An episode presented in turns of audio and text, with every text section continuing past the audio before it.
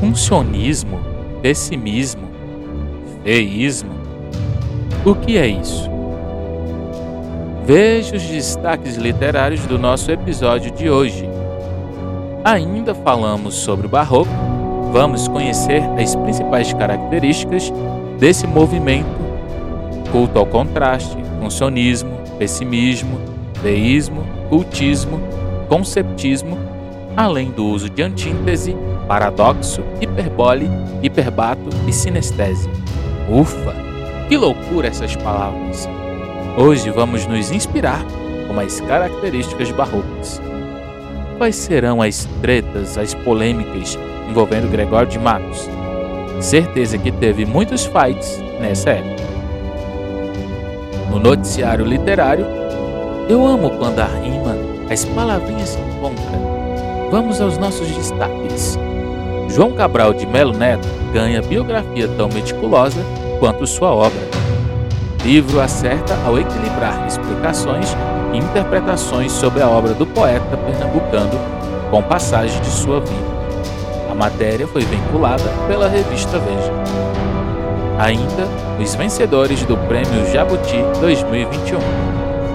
Vamos falar de toda a movimentação de uma das maiores feiras literárias do país.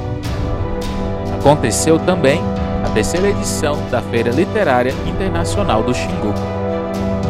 Confira a lista das obras literárias para os vestibulares da FUVEST até 2026. Movimentado o mundo literário, vamos fechar com a Bienal do Livro do Rio. É isso aí, amiguinhos, vem comigo! E a nossa aula, a nossa curiosidade, o nosso Literatura que Inspira já vai começar. Literatura que inspira. Saudações literárias, meus amigos líricos. Chegamos para mais um episódio do Literatura que Inspira. Continuamos a falar do Barroco, porém, hoje com destaque pelas características desta classe literária como escrita. Já ouviram falar essas palavras com o nome de remédio? Funcionalismo, fumismo, pessimismo, feísmo, amicilismo, cultismo, conceptismo. Não? Então, pega o bloquinho aí. Anota tudo num caderninho, porque pode cair no Enem ou no vestibular. Vamos lá! Começamos com o culto ao contraste. Micael, que ritual é esse? Calma, gente, eu vou contar para vocês. Como arte sucessora da renascentista, o barroco trouxe influências de sua principal característica é a mistura dos extremos, o chamado culto ao contraste. Professor, explica isso direito. Que misturas eram essas? Dava bagunça, não? Bom, essas misturas se davam assim. Os artistas pegavam os opostos e faziam arte. Por exemplo, divino e humano, Deus e diabo, bem e mal, tristeza e alegria, divino e carnal, e um tanto de outras coisas. E isso andava em conjunto. Bom, eu falei no, no episódio anterior que Gregório de Matos era conhecido como Boca do Inferno, exatamente por caminhar entre esses opostos. Apesar de ser do século XVI, o barroco acaba se tornando atual. Observe que no, nós estamos em contrastes, em constantes conflitos internos e externos, o que acaba nos levando a ser questionadores do nosso estilo de vida, da rotina, dos pilares sociais um pouco mais egocêntricos, talvez. Diferentemente do barroco original, que esses conflitos se davam internamente dentro de um ambiente religioso. Um fato interessante é o de Bento Teixeira, de origem judaica, porém cristão. Foi acusado pela sua esposa de ser judeu e não praticar as doutrinas cristãs, sendo agora então perseguido pela Inquisição. Ele foi preso, foi julgado e absolvido. Por quem? Pela vara eclesiástica. Passado um tempo, o escritor, pá, mata a mulher. É isso, isso. Meu Deus, eu tô abismado. Como assim, meu pai? O homem se vingou da acusadora. Sangue de Jesus. Certeza que foi preso por esse feminicídio. Sim, gente, ele foi preso. Depois de tentar fugir, o homem ainda tentou se refugiar, sabe aonde? Dentro de um mosteiro. Daí, ele confessou que era praticamente do juda... era praticante do judaísmo. Foi obrigado a renunciar, ou seja, a mulher estava certíssima. Morreu inocente. Então, eu que não vou passar pano para isso daí. Seguimos com o nosso assunto, barroco. Mas eu quis citar esse fato de Bento para mostrar um pouquinho como era esse contraste para vocês. Preso na cadeia, ele escreveu o poema épico A Longa Prosopeia, abrindo as portas do barroco brasileiro. Esse homem mal teve a pena que mereceu, morreu na cadeia. Vamos falar de coisas difíceis e complexas? Pode servir para os nossos ouvintes, que são estudantes, também como para aqueles curiosos e ama esse humilde podcast. São meus fãs. Um beijo para vocês, fãs. O assunto agora é o fusionismo. Fusionismo. Hum, estranho, né? Assim como eu, que acho que vocês irão se identificar, eu particularmente gosto de ser um fusionista. Calma, já vou contar para vocês o que é essa característica barroca. Então preste atenção. Aqui, para não perder, é, anota aí num post-it, cola aí na parede do seu quarto, que o sucesso no barroco, o, os artistas eles buscavam se opor, certo? O funcionismo ele era como uma alquimia do contrário. A ideia era tornar as diferenças em oposição. Oposição em simetria e simetria em identidade. O diferente se torna idêntico, como a imagem refletida no espelho. A ideia era fazer a junção dos extremos. Pessimismo quer dizer dúvida ou incerteza. Era também uma outra característica e ela se baseava na visão de que o homem ele vinha do pó e que para o pó ele retornaria. E a morte ela se tornou uma preocupação constante nesse período da Idade Média, do romantismo e tal. E entre a incerteza da vida e sempre vivendo com medo e com dúvidas, ela também se tornou uma característica do barroco, do barroco, barroco. Outra característica que marcava essa literatura extrema era a religiosidade. Como todos nós sabemos, a religiosidade, religiosidade foi uma época onde ocorreram grandes conflitos espirituais. E a religiosidade barroca, ela era bastante conflituosa e tensa. Como todos sabemos, eu já disse isso aqui no episódio anterior, era a época da Reforma Protestante. E a Igreja Católica ela estava armada com a Contra-Reforma. E o Barroco surgiu exatamente, é, ganhou força, né? Exatamente por esses argumentos contra-reformistas. Ó, tá dizendo aqui, eu direi aqui a seguir. A crença religiosa pelo papel vigoroso da Igreja Católica contra a reforma e estabeleceu uma visão do homem como sendo um grande pecador. Como isso, o homem do barroco se racionalizou, se racionalizou e se fortaleceu com a fé.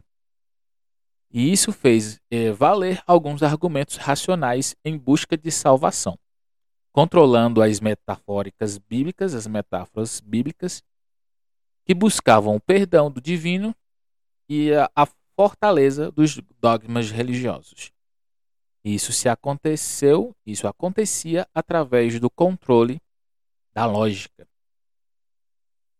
Não sei se vocês lembram, se vocês ouviram o episódio anterior, mais uma vez repito isso, vocês entend... é, ouviram eu dizer padre Antônio Vieira ele usava do, da literatura barroca para enriquecer os seus sermãos, para tornar eles robustos.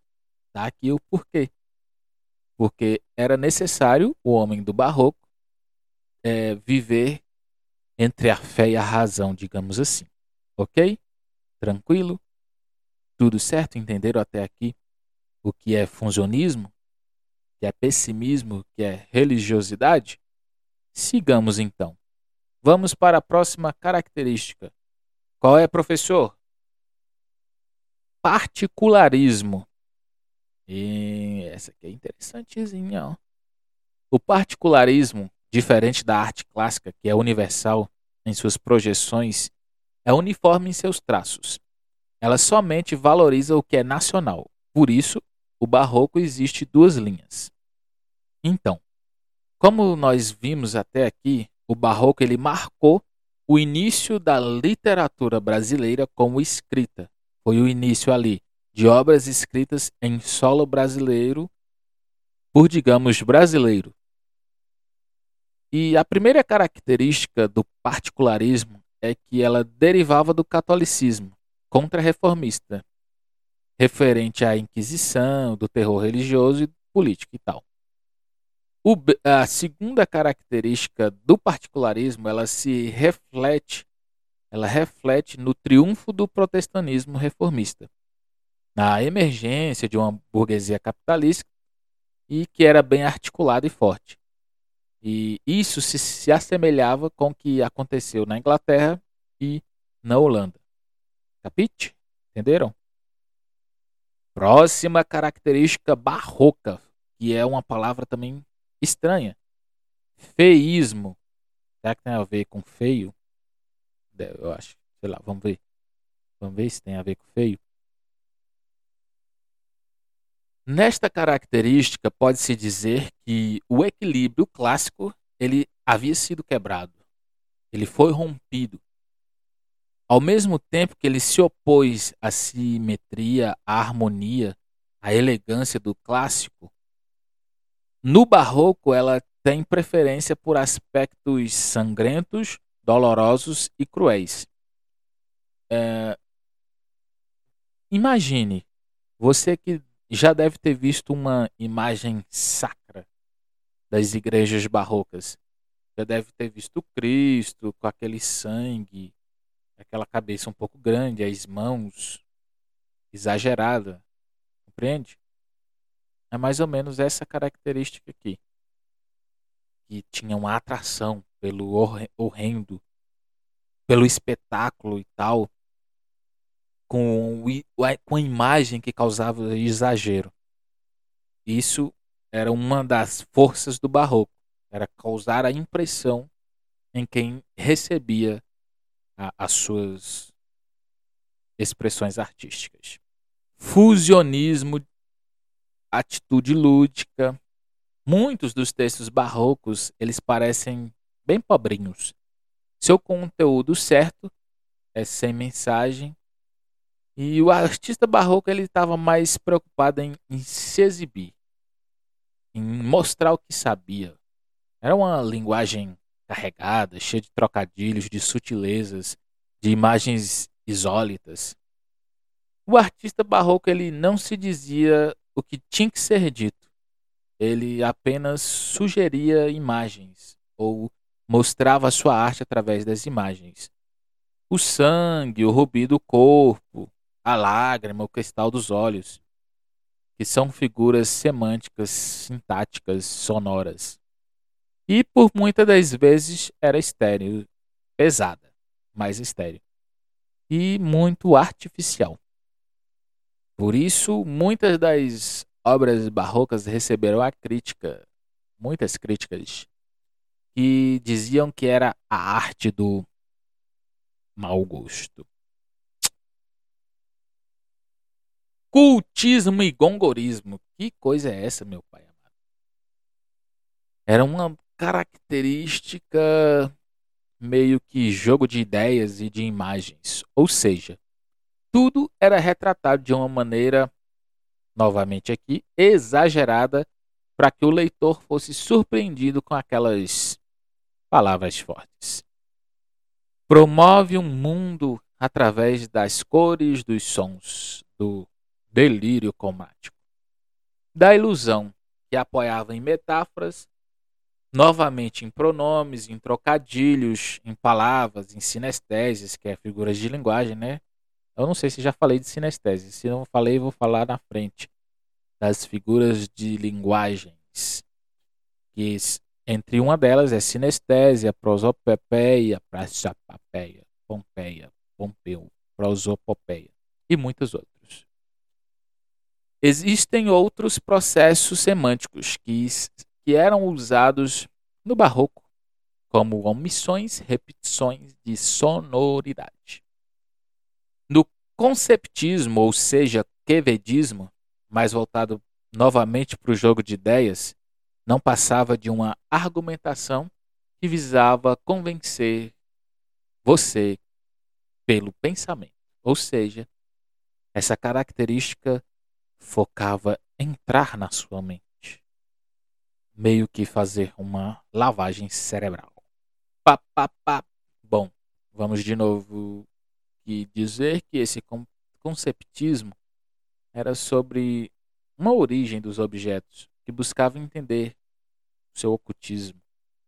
De todas as coisas que se podem ver, que podemos ver, pode ser visto também pelo pensamento. E isso evitava usar a aparência brilhante do cultismo, que operava os mecanismos da lógica. No texto barroco, podemos encontrar esse elemento cultista e conceptista. Isso ficava claro.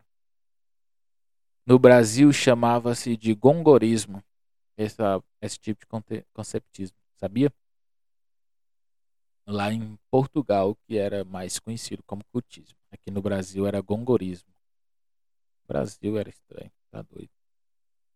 As palavras têm vida, são carregadas de significados, se contaminam com os sentidos de outras palavras. Produzem relações e jogos entre si. Conotam-se nos novos sentidos, são nosso meio de nos expressar diante do mundo.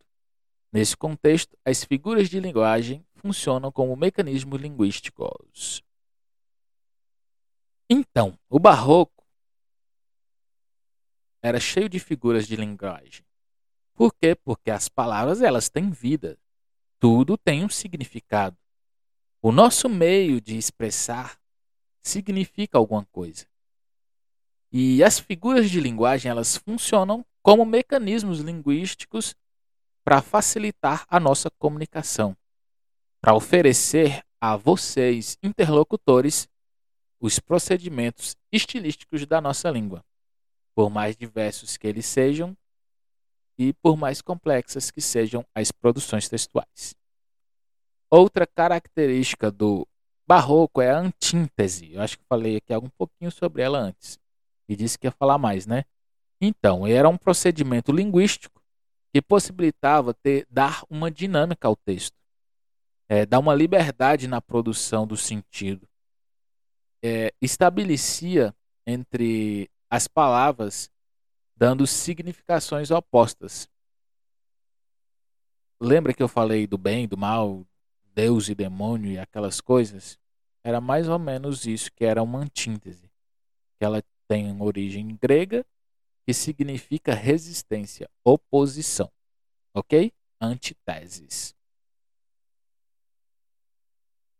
Paradoxo, que também é com, funciona como uma figura de linguagem, de, ela se fundamenta na oposição, só que esta ela ocorre mesmo que referente no âmbito das ideias, sabe? Ela não simplesmente está nas palavras ou nas orações, como a antítese é. Um exemplo é: os mesmos braços que serviram de abrigo hoje transmitem solidão. Entenderam o paradoxo aí? Está representado pela oposição da ideia. Como que é possível um mesmo braço abrigar e trazer tristeza ao mesmo tempo, solidão? Compreendem? Hiperbole é uma expressão exagerada de uma ideia. A hiperbole é responsável uh, pela desmedida grandiosidade da, do barroco. Ela dava uma aparência monumental às ideias. A expressão da angústia que tinha o, seu, o sujeito. E ela rompia com o equilíbrio e com a harmonia da arte classicista. Hiperbatos são palavras que apresentam uma ordem considerada natural dentro de uma oração. Exemplo: sujeito, verbo, objeto, adjunto adverbial. E se dava por razões expressivas, ocorrendo uma inversão de ordem. E aí que está o hiperbato. Por exemplo, ontem, a amar-vos me dispus, em ordem direta, dispus-me a amar-vos ontem. Ok? Compreenderam? Tudo certinho? Podemos seguir? Sigamos. Bom, terminamos aqui de falar das características, já com clima de férias. Oh, afinal, não é só vocês, estudantes ou ouvintes, que merecem um descansinho nós professores também. Espero que tenham gostado do programa. Vamos para a praia relaxar, porque 2022 vem aí. E temos muita literatura para ler, se aventurar, se inspirar. Ouça os últimos episódios do Poesia que Inspira. Ainda vai ter o Tretas Literárias. Boas férias! Fiquem agora com as notícias literárias. João Cabral de Melo Neto ganha biografia tão meticulosa quanto sua obra. Livro acerta ao equilibrar explicações e interpretações sobre a obra do poeta pernambucano, com passagem da sua vida. Por Diego Baga Norte, para a revista Veja, publicado no dia 27 de novembro de 2021. Quando morava em Barcelona no fim dos anos 40, o poeta e diplomata João Cabral de Melo Neto deu aulas de literatura brasileira em uma universidade local. Decepcionou-se, porém, com o espírito estudantil e atribuía mais valores a rótulos e dados biográficos. E as obras literárias? É justamente esse rico comum em livros sobre a vida de escritores que João Cabal de Melo Neto, em uma biografia de Ivan Marx, evita. O trabalho acerta ao equilibrar explicações e interpretações sobre a obra do poeta pernambucano com passagens biográficas. Ficamos sabendo de suas leituras ao longo da vida, da constante busca por inovações estéticas e seu perfeccionismo matemático, interesses literários e birra com alguns autores. Em meio a esse saboroso passeio, contudo, desvenda-se o processo criativo do poeta e ilumina-se a importância da obra cabralina na poesia mundial. Traduzido por mundo afora, ele foi o brasileiro que mais perto esteve de um Nobel. Leia mais no site da Veja. 63 Prêmio Jabuti Os premiados do Prêmio Jabuti 2021 no eixo literatura foi Conto, em primeiro lugar, ficou Flor de Gume, de Monique Malcher, editora Jandaíra. A crônica vencedora ficou com Flávio Carneiro, Histórias ao Redor, da editora Cousa. Histórias em quadrinhos levou a estatueta por Crimes Metalinguísticos, Departamento de Crimes Metalinguísticos, de André Feitas, Omar Vinoli, Marcelo Saravá, Davidson Manes.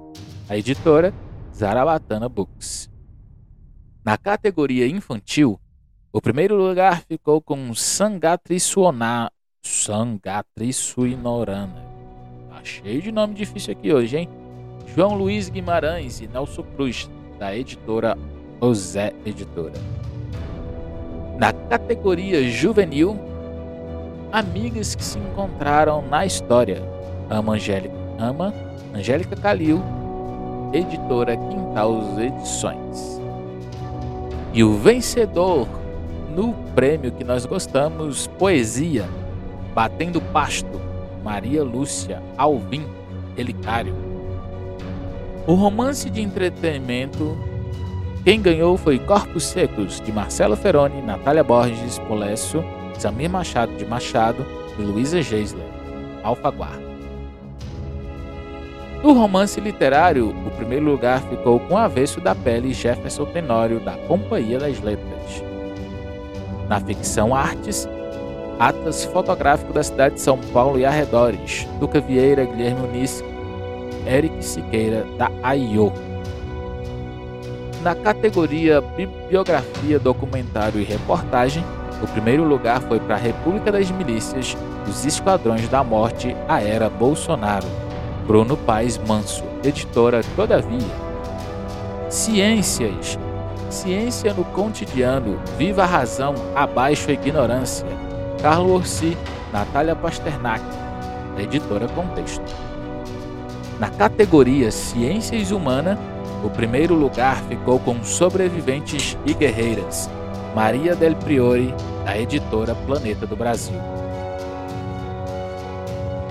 Na categoria Ciências Sociais, o primeiro lugar ficou com A Razão Africana Breve História do Pensamento Africano, do autor Mariatan Barbosa, da editora Todavia.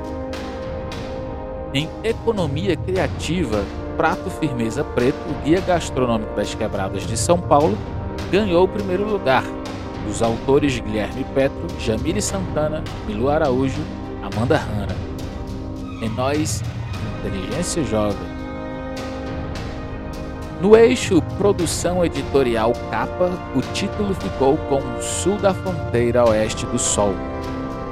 Ana Paula Edges, Gabriela Herbelli, Bruno Miguel Mendes, Mesquita, Sabrina Gavert, da Alfaguara. Ilustração ficou com Carona, de Guilherme Casten, Companhia das Letrinhas. Projeto gráfico, primeiro lugar foi para O Médico e o Monstro, de Giovanna Cianelli, da Antofágica. Tradução ficou com Divã Ocidental Oriental, de Daniel Martin, Martin Neschen, Estação Liberdade. No eixo Inovação Fomento à Leitura, o primeiro lugar foi para Slam Interescolar, Slam Interescolar, de Emerson Alcade, da Emerson Alcade. Produção independente, gente, aqui ó, vencedora do Prêmio Jabuti. No eixo Inovação Fomento à Leitura. Livro pro livro brasileiro publicado no exterior, o primeiro lugar ficou com Tupinilândia de Samir Machado de Machado da editora Editions Mentailier, todavia. E muitas outras categorias foram premiadas. Você pode acompanhar por eixo na página da web do Prêmio Jabuti. Outro destaque literário aqui nas notícias literárias Somos Poetas é que aconteceu a Festa Literária Internacional de Paraty, a FLIP, e reuniu convidados nacionais e internacionais nos mais diversos encontros virtuais que aconteceram no dia 27 de novembro, sábado passado, até o dia 5 de dezembro, domingo último.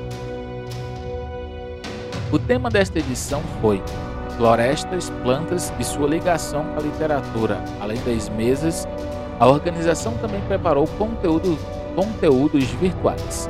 Entre os autores esteve o poeta chileno Alejandro Zambra, a cantora brasileira Adriana Calcanhoto, a escritora americana Alice Walker, autora de A Cor Púrpura, a sul-coreana Ham Hang, de A Vegetariana, o líder indígena brasileiro Ailton Krenak, o escritor francês David Diop e a romancista canadense Margaret Atwood, autora de O Conto de Ai. E muitas outras atrações que você pode conferir no canal do YouTube da feira. Uma notícia legal para você que é concurseiro, vestibulando, a FUVEST anunciou lista de obras literárias para vestibulares até 2026. O maior vestibular do Brasil anunciou que fez um acordo que a maior, o maior vestibular do Brasil anunciou a lista de leituras obrigatórias para os vestibulares de 2023 a 2026 e, de acordo com a organização, no ingresso da Universidade de São Paulo, para dar mais tempo aos professores e estudantes na preparação para as provas. A opção adotada foi redefinir os títulos até 2026, um ano a mais do que seria o comum. Confira a lista. Poemas escolhidos de Gregório de Matos, Incas Borbas de Machado de Assis, alguma poesia Carlos Drummond de Andrade, Angústia de Graciliano Ramos, Terra Sonâmbula Mia Couto, Campo Geral Guimarães Rosa. Para 2024, Marília de Dirceu Tomás Antônio Gonzaga, Mensagem Fernando Pessoa, Nós Matamos o Cão Tinhoso de Luiz Bernardo Ouana, Romanceiro da Inconfidência Cecília Meirelles. Para os vestibulares de 2025 temos Os Ratos de Onélio Machado, A Ilustre Casa de Ramires, Essa de Queiroz, Água Funda, Água Funda, Ruth Guimarães. Para 2026 temos Primeiros Cantos, Gonçalves Dias e não repetidos aqui, Amar, verbo intransitivo. Amar, verbo intransitivo. Mário de Andrade. Que tal fazermos um plano de leitura para um dos maiores vestibulares do país? Bienal do Livro do Rio termina com mais de 2 milhões de obras vendidas. Variedade de títulos e bons preços foram alguns dos atrativos, informou Alana Gandra, repórter da Agência Brasil, lá no Rio de Janeiro. A 20 Bienal do Livro do Rio vendeu mais de 2 milhões de obras ao longo de 10 dias de duração. O evento terminou neste domingo 12 no pavilhão do Rio Centro, na Barra da Tijuca, zona oeste da cidade. Mais de um milhão de pessoas de todas as idades participaram das atividades e debates organizados por uma curadoria coletiva presencial e virtualmente no maior festival de cultura do país. Na avaliação do presidente do Sindicato Nacional dos Editores, Marcos da Veiga Pereira, as vendas da Bienal 2021 foram muito surpreendentes. Nos impressionou o apetite dos visitantes. A sensação geral foi de muita segurança e conforto, com as ruas mais largas, filas bem organizadas e a limitação de público. A programação cultural foi outro sucesso, com sessões cheias presencialmente e com boa audiência online, destacou. A Bienal do Livro do Rio teve pela primeira vez o formato híbrido. As mesas de debates da Estação Plural foram transmitidas também em tempo real pela plataforma digital, contabilizando 750 mil acessos. De acordo com o balanço apresentado há pouco pela organização, 34% do público presente no Rio Centro estiveram no evento pela primeira vez e 50,8% tinham entre 18 e 25 anos. Das 250 mil pessoas que passaram pelos três pavilhões da Barra da Tijuca, 99% compraram pelo menos um livro. A, a média foi de seis livros adquiridos por visitante. A segurança no posto de vacinação foi montado lá na Bienal e em parceria com a Secretaria Municipal de Saúde. Foram vacinadas mais de 300 pessoas e ainda não tinham tomado a segunda dose, condição para que pudessem visitar o festival. Por dia, cerca de 50 pessoas em média voltaram para casa por não terem apresentado o comprovante de vacinação que era exigência do evento. Com o objetivo de estimular o hábito na leitura, a vigésima edição da Bienal do Livro do Rio recebeu quase 70 mil estudantes da rede municipal e estadual. Todos os alunos da rede municipal que visitaram a Bienal receberam um cartão de 20 reais para a compra de livros. Os 47.591 servidores da rede também foram presenteados com cartão para compras de livros no valor de 200 reais, adquiridos no evento ou na loja online. Foram disponibilizados ainda as 1.561 unidades administrativas, escolas, creches e núcleos de extensão, cartões para compra de livros para respectivos acervos, com valores que variam de 1.000 a R$ 1.600. Ao todo, mais de 12 milhões de reais foram destinados a essa ação da Secretaria Municipal de Educação. Já a Secretaria de Estado de Educação levou cerca de 220 mil estudantes da rede estadual e 5 mil docentes de 631 unidades escolares para o festival. A parceria visou ampliar as iniciativas de apoio ao estímulo à leitura. As escolas receberam um kit com cartão bienal, usado para aquisição de livros. Os docentes foram contemplados com 160 reais e os estudantes ganharam 80 reais para adquirir livros, revistas e quadrinhos. Altamira recebe terceira edição da Festa Literária e Internacional do Xingu. O evento de abertura aconteceu no auditório da Casa de Memória Tranxingu e teve como tema a poética dos povos tradicionais e indígenas do Xingu. Matéria vinculada pelo G1 Pará no dia 2 de 11 de 2021. Altamira recebeu a terceira edição da Festa Literária Internacional do Xingu no sudoeste do Pará, que aconteceu na quarta-feira 3, a terceira edição da Festa Internacional. O evento teve abertura no auditório da Casa de Memória Tranxingu e teve como tema a poética dos povos tradicionais indígenas do Xingu, outras margens. A programação aconteceu até a sexta-feira 5, com oficinas e workshops na quinta-feira, dia 4 ocorreu a mesma discussão, festa literária, tempo presente e tempo futuro, no auditório da Casa da Memória. Onde também ocorreu a oficina Caminhos do Livro, capacitação para escritores e escritoras locais.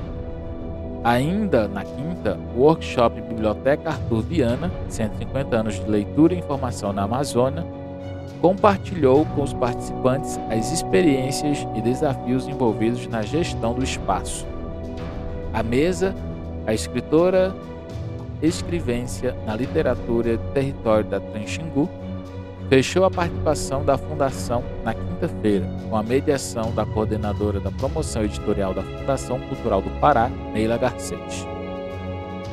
O debate foi no auditório do campus 1 da Universidade Federal do Pará. Na sexta-feira, a Fundação promoveu a oficina Sistema Estadual de Bibliotecas Públicas do Pará, boas práticas em bibliotecas, experiências de bibliotecas públicas, escolares e prisionais da região do Xingu, no auditório do Campus 1 da UFPA. Mais informações em G1 Pará. Essas foram as notícias do mundo literário aqui no Somos Poetas. Já sabe, né? Você pode nos acompanhar no Spotify, Deezer, Amazon Music, gratuitamente pelo Google Podcast muitos outros agregadores de podcast está disponível os nossos episódios. Basta nos seguir, favoritar ou assinar. Também pode ficar por dentro de tudo nas redes sociais. Arroba somos poetas. Interaja com a hashtag Somos Poetas. Um beijo no coração, fiquem com Deus, até a próxima. Tchau.